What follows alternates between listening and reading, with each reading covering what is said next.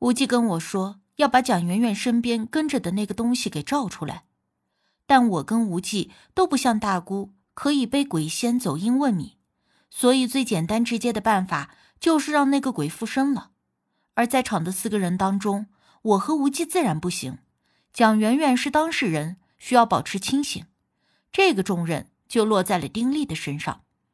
但未免丁力害怕，徒增不必要的麻烦，所以我和无忌商量后决定，并不打算把这件事提前告诉丁力。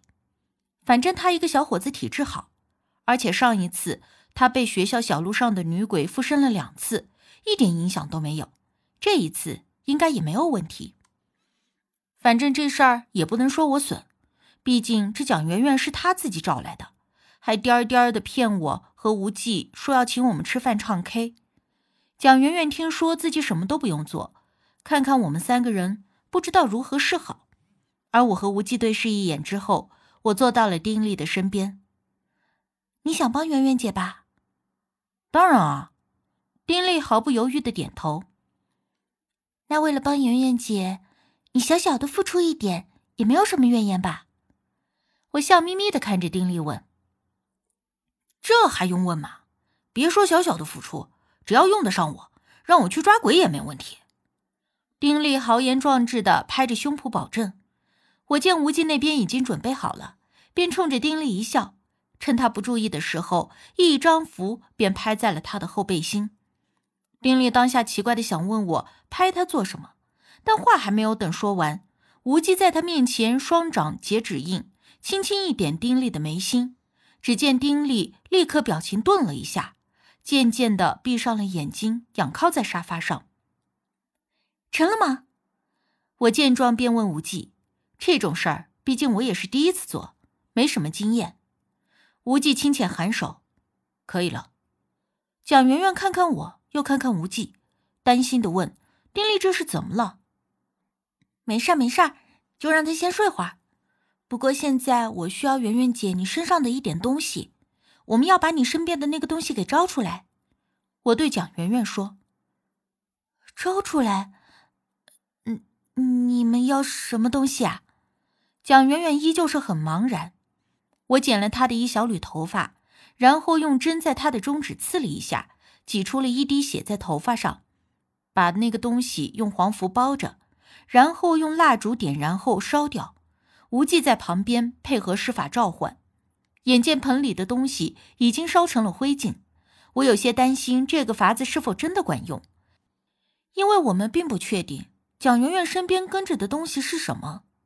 如果是鬼魂，那么就没问题；但如果是其他的东西，或者是道行高深不愿现身的，那我们就还得另想其他办法。而正在我担心之际，蒋媛媛突然啊的一声尖叫。惊得我猛然回身，就见她哆哆嗦嗦的指着丁力，嘴里说不出一句话来。丁力躺在沙发上，不停的扭动、抽搐，双眼还一直在向上翻，看起来就像是癫痫病发作了似的。他这是怎么了？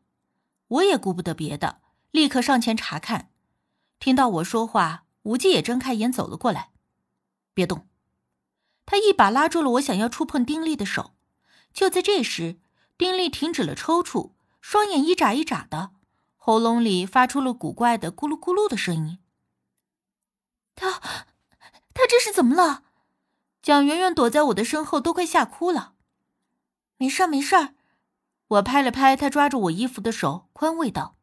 又过了差不多半分钟的时候，丁力缓缓的睁开了眼睛，但是双眼直勾勾的盯着前方。像是睁眼瞎的样子，他缓缓的开口，发出暗哑的声音：“圆圆。”蒋圆圆抓着我胳膊的手一顿，他愕然的看着丁力，眼中流露出难以置信的复杂情绪。丁力，蒋圆圆不确定的问：“圆圆。”缓了缓，丁力说话的声音语气比较顺了。只不过声音依旧是很暗哑的，而且那语调也与平时丁力说话的语调相差甚远。你是谁？报上姓名。无忌此刻缓缓开口。丁力的身体坐得笔直，他听到无忌的话，立刻回道：“我叫吴启正，一九九零年生人，卒于零五年八月中，死因车祸。”还没等我们说完话，蒋圆圆突然大喊一声。我站在她身边，被震得耳膜发疼。圆圆姐，你认识吴启正吗？不，不可能的，吴启正他早已经死了。他，他。蒋媛媛看着丁力，那表情说不上来的痛苦和震惊。话说到一半，他可能自己也意识到了，吴启正确实是死了，而眼下附在丁力身上的吴启正只不过是个鬼而已。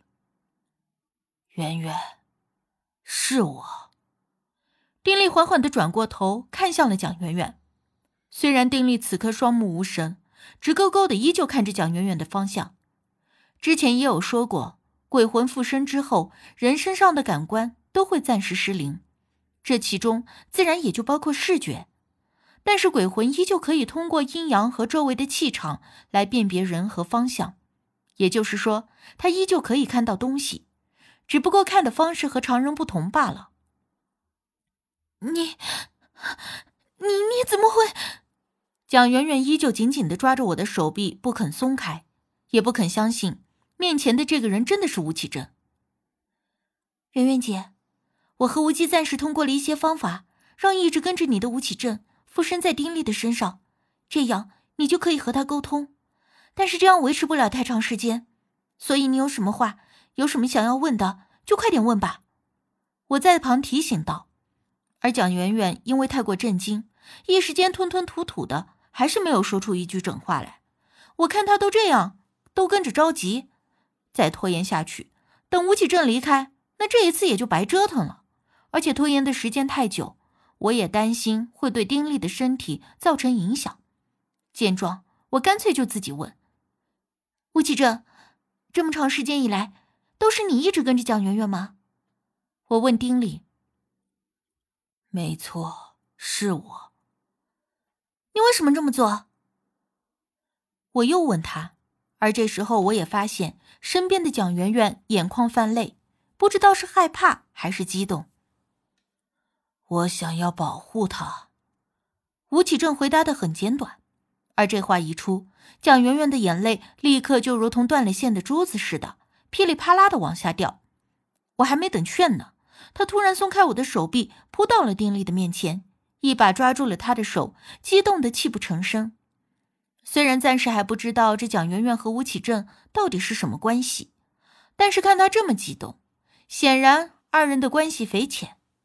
这个吴启正是九零年的人，那看起来应该比蒋媛媛大几岁而已。死去两年前的车祸，那时候应该很年轻。无忌给我使了个眼色。我立刻会意。媛媛姐，你和吴启正还有十分钟的时间，你们有什么话就快说吧，不然可真的就没有机会了。我出言提醒。蒋媛媛含泪用力的点头，然后我和无忌就暂时离开了客厅，给他和吴启正一点单独相处的空间。哎，无忌，你说这个吴启正是不是蒋媛媛的男朋友啊？我和无忌两个人在厨房。我好奇的随口问道：“这也不无可能。”哎，死的时候还那么年轻，既然是因为车祸去世，那肯定是很突然的，可能还有很多话都没来得及说呢。我说着，又不由自主的叹了一口气。无忌倒了一杯果汁递给我，多想无用。我接过果汁，又感叹道。真的应该把每一天都当做最后一天来过，想说的话立刻就说，想做的事情立刻就做，喜欢的人立刻表白，不然一直拖着，等到明天复明天，谁又能肯定究竟有没有明天呢？无忌听了不禁一笑，伸手揉了一下我的头发。你这年纪不大，想的倒不少。发型都被你弄乱了。我不过就是看的多了，所以理解的比一般人更深刻一些而已。我反驳道。